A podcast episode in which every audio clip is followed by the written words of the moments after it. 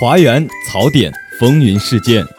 当你深陷窘境、不吐不快的时候，奇葩热点，环球趣闻。当你寒窗苦读、遍观奇闻的时候，态度、观点畅所欲言。当你杯中有酒却无人论道的时候，当你失意落寞需要人陪，当你成就喜悦渴望分享，当有趣的灵魂找不到归宿。你好，这里是华广直播室。这里是华广直播室，欢迎收听本期的《大话天下》。直播间里，我们与你一起吐槽，一同畅聊。欢迎收听本期的煮酒论道。华大街头，我们脑洞大开，等你发声。接收最新最热资讯，说出最真最诚心声。华广直播室，直播你的生活。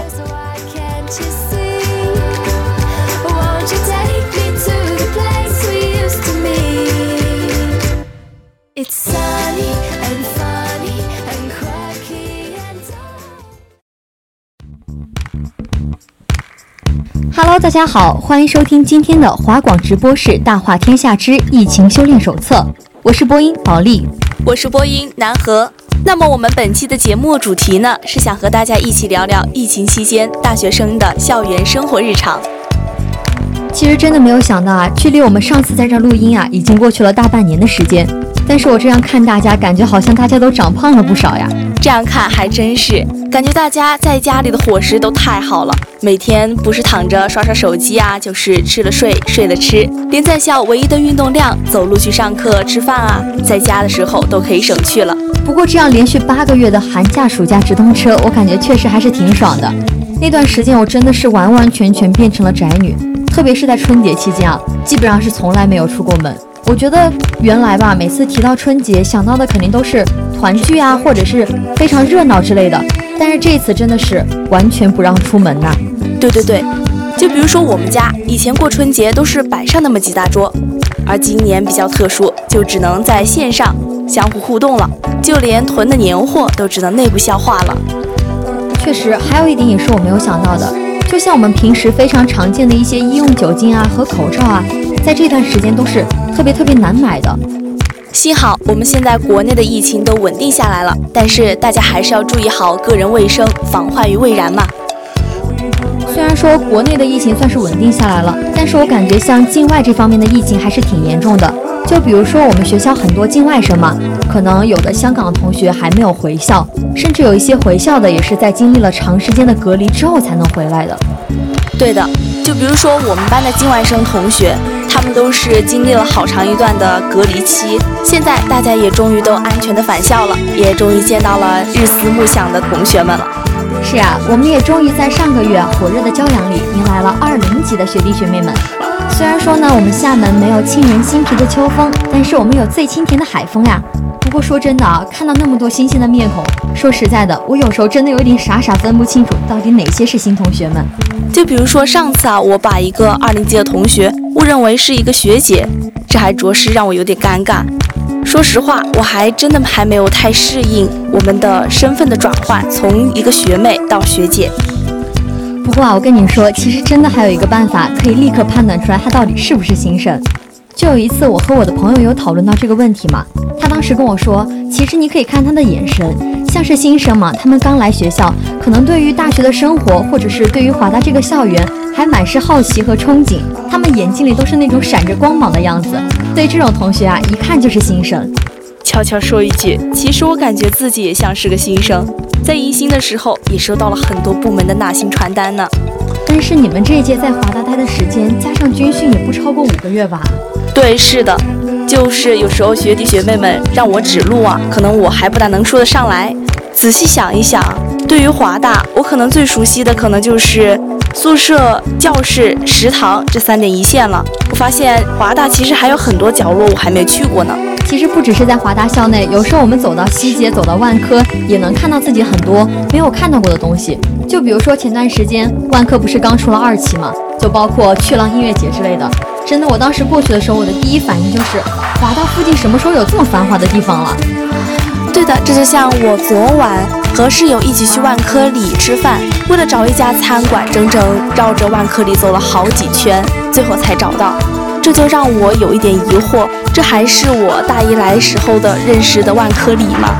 虽然说我对西街啊、万科里这块不是很熟，但是呢，我还是很愿意为学弟学妹们答疑解惑、指引方向的。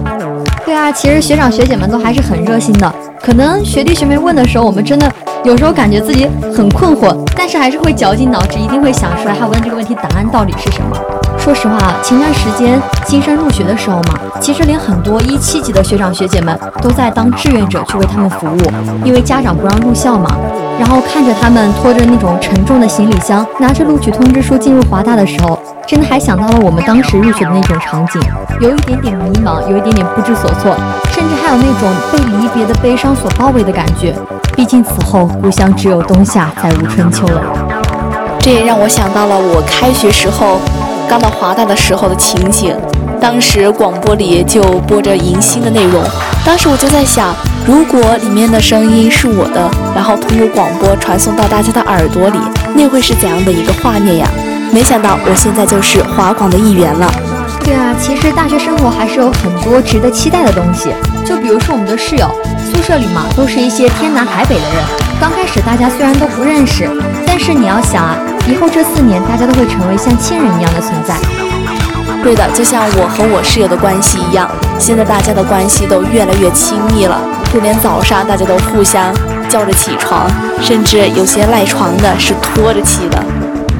所以啊，大家一定要相信，不管现在有多么的不适应，最后都将成为华大最靓的仔。在这里呢，可以拥有无限的可能。大家可以加入社团，发展自己的隐藏爱好，也可以在各种学校部门里面锻炼自己的业务能力，说不定还能收获甜甜的友情和爱情哦。话虽这么说，我们也希望学弟学妹们能够尽快的适应大学的生活。不过呢，前段时间啊，我就一直听着学姐学长们一直天天唱着《种太阳》，听着日不落的。虽然大家都这么唱啊，但是还是没有种太阳的能力。今年军训的时候，确实一直都是阴雨绵绵的。对，这个点真的是好气人。我记得去年下半年厦门一共就下过五六次雨的样子，几乎到了十一月份才有一点点的凉意。说真的，今年这种天气真的是我们羡慕不来呀，和我印象中那种火热的厦门真的是有太大的不同了。对，不仅是天气，就连在校的生活也和平时有了小小的不同。是啊，像是一些一七级或一八级的同学，其实都有很多很丰富的课外生活，比如说会进行一些兼职，或者是去上一些兴趣班来培养一下自己的能力。如果放着以前的话，可能大家在宿舍的时间也没有那么长。但是从最近开始啊，我们真的明显的感觉到宿舍生活都变得更加丰富多彩。就像我最近刷小视频的时候，我真的刷到了不少当代大学生宿舍生活这一类的视频，真的看的是还挺羡慕的。是的。我的舍友就经常给我放一些靓女帅哥的视频给我看，还说我们寝室也给来拍一个呢。是啊，就像之前那个，呃，之前有一个视频，我们宿舍就差点拍，就还挺火的，就什么聪明、勇敢、有力气。当时我们宿舍真的还试过一次呢，最后觉得发出来不太好，就一直没有发。所以啊，只要会玩，在宿舍也能玩出很多的花样。毕竟宿舍是一个可以集 KTV、餐馆、酒吧于一体的奇妙场地呀。是啊，不过玩归玩，闹归闹啊，当然也是不能打扰到其他人的正常生活的。除此之外呢，我们可以追追剧啊，刷刷视频啊。比如说最近很火的《我喜欢你》，里面就有大叔与萝莉甜甜的恋爱，真的很上头啊。还有《沉默的真相》，这就是街舞之类的，都很值得一刷。哎，像我最近经常在刷的那个元气满满的哥哥那个综艺嘛，然后因为我平时都是戴着耳机看综艺的，然后有时候就在宿舍不小心笑出声来，就会被室友给调侃：“你又在那干嘛呢？”一直傻笑。对啊，我平时就是这样看剧上头了，我就会发出这种咯咯咯的笑声。虽然我们都在追剧啊，但是不得不说，这段时间大家都变得更加自律养生了呢。有时候宿舍楼下也能经常看到那种大汗淋漓跳绳的小姐姐，还有转着呼啦圈在楼下散步的一些同学。其实呢，很多时候换个玩法，对自己下手也是个不错的选择。把运动当做游戏，花样也可以变得很多。就有很多在宿舍就能进行的运动，是啊，就像我们班最近很多同学都开始进行了锻炼，有时候晚上回寝室的时候，就能听见很多寝室里面都放着动感的歌曲，然后四个人一起在做着运动。当然了，我也推荐多样一些，例如跑步和跳绳相结合，不枯燥，减肥消脂，减脂效果还不错。不过你知道吗？今年学校啊又出了创高体育，一定要修满一百分，才能在体育综测成绩里拿到二十分的成绩。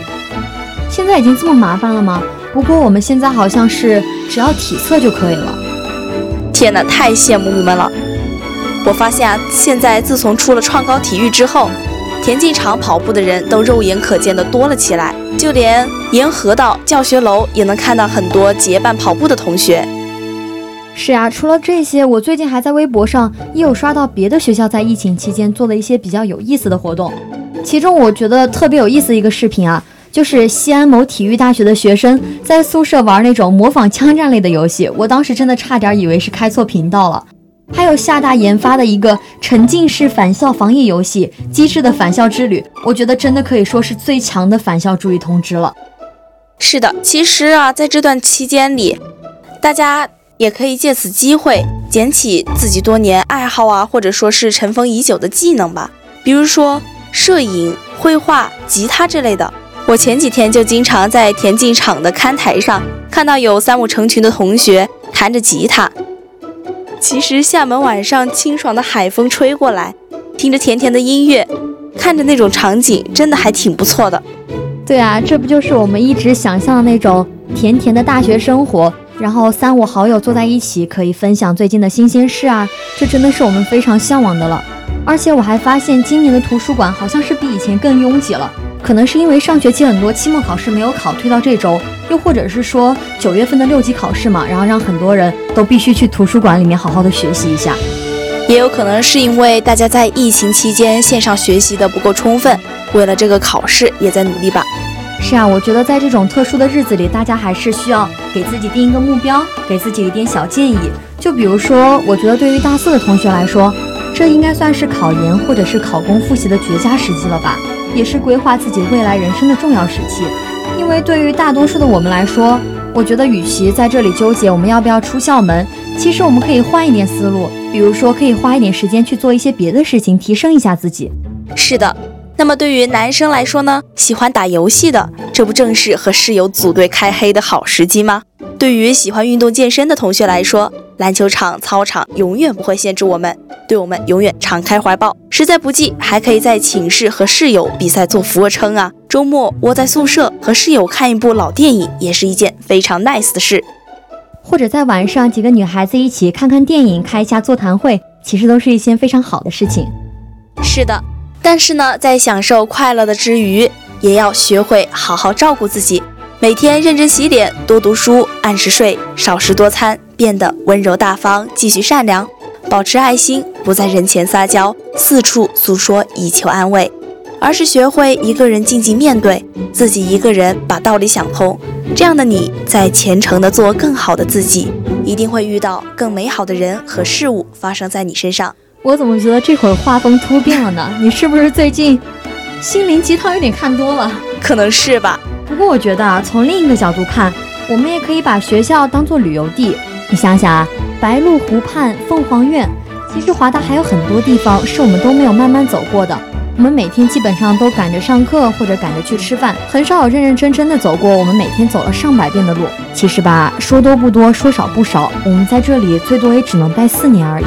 确实是的，在大学的四年期间里呢，可能你的心态会有所改变，处事啊、待人啊，可能甚至是相貌也会发生巨大的变化。所以，请大家珍惜好时间，活在当下。当然啦，我们还可以利用这些机会去做更多提升自己的事情嘛。就比方说，要是我们能自己在学校里学点课外的知识，那么等到毕业之后，最起码能多一项技能，就能更有竞争力嘛。要是对理财感兴趣的话呢，就可以查阅这方面的书籍。毕竟图书馆有许多书籍还有待我们的发掘。是啊，我们都可以通过各种各样的途径去充实自己。慢慢的呢，我们就可以形成一个学习的系统。任何犹豫或者是。任何想做又犹豫着没有做的事情，我觉得都可以去尝试一下呀。年轻不就是这样敢想敢拼吗？但充实的同时呢，我们也不要忘了和我们的父母多联系。不说一天一个电话吧，至少每个星期也可以联系一下呀。就比方说，我和我的父母就约定在了某某一天的课余打一通电话，或者是发一通短信。是啊，毕竟我们上次在家待了八个多月呢，离了这么远，父母嘴上即使不说，心里肯定还是非常想我们的。他们也希望我们每天可以给他们分享一下我们日常生活中发生的一些事情，可以让他们感觉到更多的参与到我们的生活中来。是的，一说到这儿，我就想到了《瓦尔登湖》里有一句话，想在这里分享给大家：人若能自信地向着他的梦想行进，努力经营他所向往的生活，他是可以获得意想不到的成功的。不论你的生命如何卑贱，你要面对它，生活它，不要躲避它，更别用恶言咒骂它。它不像你想象的那样好和那样坏。对啊，以后肯定是会越来越好的。不管是疫情还是我们，大家都会好起来的。秋天呢，会有潮板栗和新的遇见。我们要把生活中的期待变小，塞进口袋里啊！大家喝了秋天的第一杯奶茶，整个秋天都会甜甜蜜蜜的。哦，对了，我还想到今天看了一句话，说秋天是一个非常甜的季节，就连在空气中打个喷嚏都会变成哀秋呢。好了，有关疫情期间的校园日常生活呢，就聊到这里了。接下来，让我们一起走进今天的奇葩天下事。大家来到今天的奇葩天下事，我是主播山炮，我是主播渔火。那最近呢，我又看了特别多的科幻电影，像什么《星际迷航》啊，《星际穿越》。我每次看的时候呢，都觉得特别的酷。我也比较喜欢看这种电影。那我的梦想就是有朝一日能够天天坐上这样的飞机。那我觉得天天是有点夸张了哈，但你这个梦想呢还是有可能成真的。因为前两天呢我就看了一个新闻，就是说法国呢研制出来一个空中 taxi 应用于这个法国2024年的奥运会。我觉得它这个呢就会把原本比较紧张的奥运会变得更加便利一点。我觉得便利是当然的，那一段时间的地面应该是非常的堵的，这样也会大大的缩短运动员的出行时间。对，因为原本从这个戴高乐机场到这个市中心，乘火车呢需要三十五分钟，那乘大巴呢又需要九十分钟的时间。这个呢对于运动员来说是非常消耗的。那如果能够推广到全世界的话，那我想我应该也能体会到这种感觉。这个空中 taxi 的推广呢，我觉得按照现在的形式来说，肯定不会特别的容易，因为首先呢，这个是服务于奥运会的。它后面的规格肯定是特别特别高的。再其次来说呢，因为服务对象的特殊性，所以它的成本可能是我们这些普通人所难以估量的。所以其实，呃，推广真的是一件非常困难的事情。那确实，咱们的机会应该比较少，毕竟现在这种技术也在刚刚研发，还在起步的状态。所以说，它所承担的科研费用应该是我们难以想象的。不过有朝一日，这种空中 taxi 应该会推广到我们的这块土地上。对，能够真正的让我们实现便利。如对，我想那一天如果成功的话，那我想我会请你坐这个空中 taxi 到我们的直播间来。对啊，不过我觉得你请我坐空中 taxi 这个事情实在是太遥远了，我还是想让你请我吃一顿饭吧。那我们还是把目光放回到现实中去吧。哎，你怎么还打岔了？你是不是不想请我吃饭？中秋节到了，那中秋。节已经过去一周了，好吗？中秋节到了，那前段时间呢，家里面也会寄给我各种各样的月饼。不知道你在中秋节的时候有没有收到这样的月饼呢？当然了呀，同学们呢也在中秋节的时候给了我很多的小礼物。像家里面寄到的呢，我就记得，其实平时吧，我妈就会给我寄挺多的小礼物什么的。像这次中秋节，她就在没有告知我的情况下，她就给我寄了一整箱的月饼，一直到今天，就到现在。我的宿舍里面呢还有十多个月饼，导致我每次看的时候吧，我都觉得我自己在小卖部里面像开了一个小卖部一样。那同样呢，我的妈妈也会寄给我各种各样的月饼，比如说五仁味的呀，比如说一些水果味的，都是这种月饼，我我就好喜欢，我就真的好喜欢这种五仁味的。我自己本身我平时就往年吃的时候嘛，我喜欢吃那种酥皮的，然后这种五仁味的月饼啊，或者是那种黑芝麻味的月饼，我都特别喜欢。那我知道今年好像出了一款新的月饼，不知道你敢不敢去尝试呢？我挺敢尝试的吧，你可别激将我。我觉得我其实见识过那种令我感到新奇的月饼有很多了，像我从北方过来之后，有一些比如说香菇味的月饼、肉馅味的月饼，我都觉得挺超出我的想象。那这一款月饼的名字叫做螺蛳粉月饼，不知道你对螺蛳粉这三个字熟不熟悉？哇，你看到我脸上的表情吗？就跟药水哥的有一个同款表情特别特别的像。螺蛳粉月饼我是没听说过，但是我还挺好奇的，因为我本身对螺蛳粉会比较感兴趣一点，那我平时会吃螺蛳粉比较多。但是你不觉得螺蛳粉月饼有一股很独特的气味吗？嗯，你就不说螺蛳粉月饼吗？螺蛳粉的味道不就挺奇特的？就有时候我们在宿舍吃啊，都会把窗户打开，害怕把就是同宿舍里不喜欢吃的同学闷倒。但是这个臭其实是我不能所接受的。大家有一句话说是闻着臭，吃着香，但是我每次还没有上口的话，我就已经晕倒在宿舍了。哇，你这个人那也太夸张了吧？但你说这个闻着臭，吃着香，不就跟那个臭豆腐一样吗？我们也是。闻着臭，吃着香，但是，就是你说吧，臭豆腐是不是有一个那个真香原理？就真的没吃过的人就会觉得哇，怎么会有人喜欢这种东西？然后吃过之后就会特别的上头。那你这是我所难以体会到的东西。那除此之外呢，还有一个比较值得关注的地方，就是它的搜索量同比上涨了百分之七百。百分之七百，那就是大概是七倍左右。七倍的话，我觉得。买的人会很少吧？像我这种，我就很喜欢去搜索、去收藏，但并不下单。商家想出了这样一个比较有创新的点子，但是真正有没有人来去买单的话，那确实是另外一个所要想的事情。对，真是要打一个大大的问号。但是我觉得他们这种尝试还蛮好的。你看现在就有挺多的那种，呃，传统的东西再加上新潮的东西拼接在一块的话，就会特别吸引年轻人的目光吧。对啊，现在的年轻人都比较喜欢有一种猎奇的心态去看待这个事情。那我想，咱们之后会不会研制出新的月饼呢？比如说辣条味的、奶茶味的，等等等等都有可能。那说到咱们的创新，作为大学生呢，创新肯定是咱们必不可少的一环。可是呢，我们的本职工作还是学习。对，我觉得那完全是我的福音啊！这种任何一个东西拼接在一起，任何一个东西组合在一起，都会让我特别的心动。这就是心动的信号吧。不过呢，咱们还是要把目光放回来，毕竟咱们还是一个消费者，咱们更多的应该考虑它的实用价值，而不是说它很新奇、很猎观。我觉得你不尝试，你就不会知道它有多好吃啊！你一直停留在你说我在观察阶段的话，无论如何你也不会去体验到它的美好的。那我觉得今天你就应该下单这一盒螺蛳粉月饼，然后之后有机会的话给我来尝一尝。对，我真是觉得我可能等一下马上录完音，我都要去在淘宝上下单一个。螺蛳粉月饼，我相信它的质感不会太差的。如果寄回来的话，我一定要强行让你品尝一下。那我相信在这里也有很大的螺蛳粉爱好者已经开始冲动了。对，我觉得大家可以其实尝试一下，虽然呃中秋节已经过去一周了，但我们还可以尝试一下这个新鲜的东西，让我们多尝试一些新鲜的事物，然后多给一些新鲜的感觉吧。那我们本期华广直播室大话天下之疫情修炼手册就要和大家说再见了。主播保利、南河、山炮、渔火，写彩边木星、海蒂、机务、摩乐乐、奇异果、菠萝、博哥，感谢您的收听，我们下期再见，再见。